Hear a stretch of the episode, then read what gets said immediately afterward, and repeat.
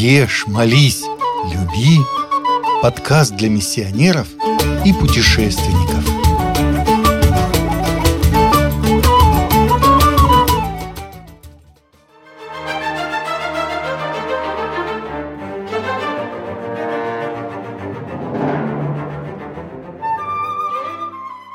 Гренландия – Начиная с 15 века исследователи возвращались с Дальнего Севера с дикими и таинственными историями об отдаленной земле, где живут жестокие волосатые карлики и единороги, о загадочных призраках и ледяных крепостях.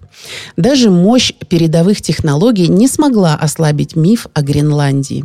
Северное сияние, бескрайняя тундра, сверкающие колонны ледяных скал и гигантские ледники, от которых откалываются айсберги. Холод, снежные хижины иглу, собачьи упряжки и известные своей молчаливостью инуиты. Только так можно описать мифическую Гренландию. Более трех четвертей территории страны покрыты льдом. Издревле народы, проживающие в столь суровых краях, сформировали уникальную систему питания, практически отсутствующая термообработка блюд и множество специфических способов приготовления, направленных на компенсацию недостатка некоторых витаминов и ферментов, свойственная местной природе. Рыба и морепродукты в гренландской кухне используются практически во всех видах – сыром, соленым, квашеном, сушеном, мороженом, знаменитая строганина, печеном в зале, но их не варят и тем более не жарят.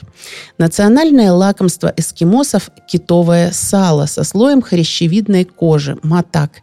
Его едят сырым и без добавления приправ. Традиционной едой гренландцев считается свежее мясо морских млекопитающих, причем даже не свежее в обычном понимании этого термина, а взятое еще с буквально живого моржа, тюленя или кита. Широкое применение имеет кровь животного, часто употребляемая непосредственно из вены или в смешении с парным оленьим молоком.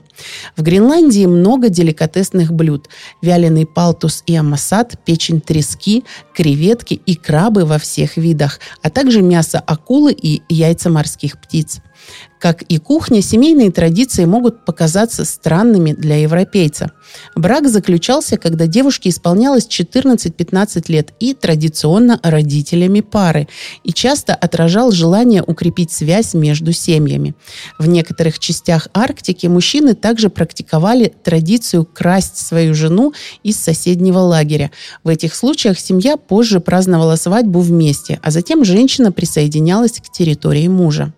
Женщина-девица, родившая ребенка от случайного мужа, поношению не подвергалась, но составить партию с холостым и молодым мужчиной было труднее. Ее удел был вдовец или пожилой мужчина. До христианизации полигамия была обычной среди инуитов. Внебрачные отношения были приемлемы, особенно во время длительных охотничьих поездок. Были так называемые игры по угасанию ламп с ритуальным обменом партнерами. Это помогало иметь здоровых детей в очень закрытых маленьких сообществах. Кочевой образ жизни, постоянный холод, высокая смертность не способствуют продолжению рода. Если муж попросит жену перейти к соседу беседу или провести ночь с малознакомым гостем, то та с готовностью выполнит свой долг.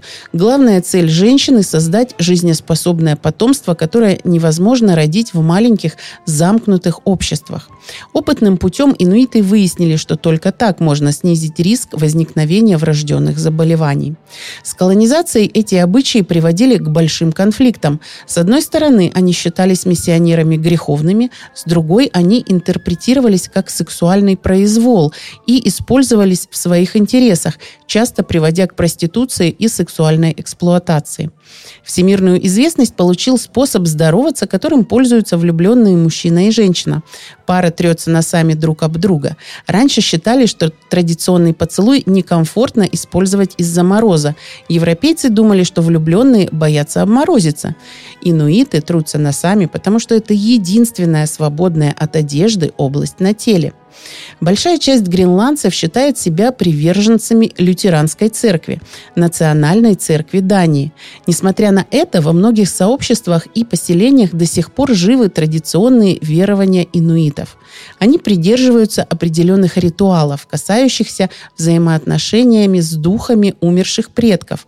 К ним также относятся обычаи, целью которых является выражение благодарности медведям, китам и другим животным после их убийства в результате охоты.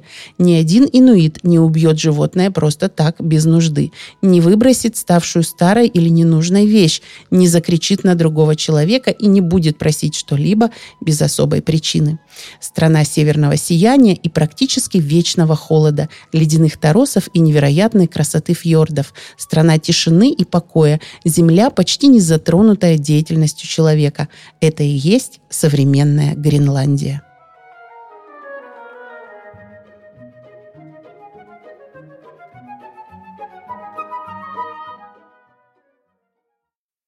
Вы слушаете радио «Пилигрим».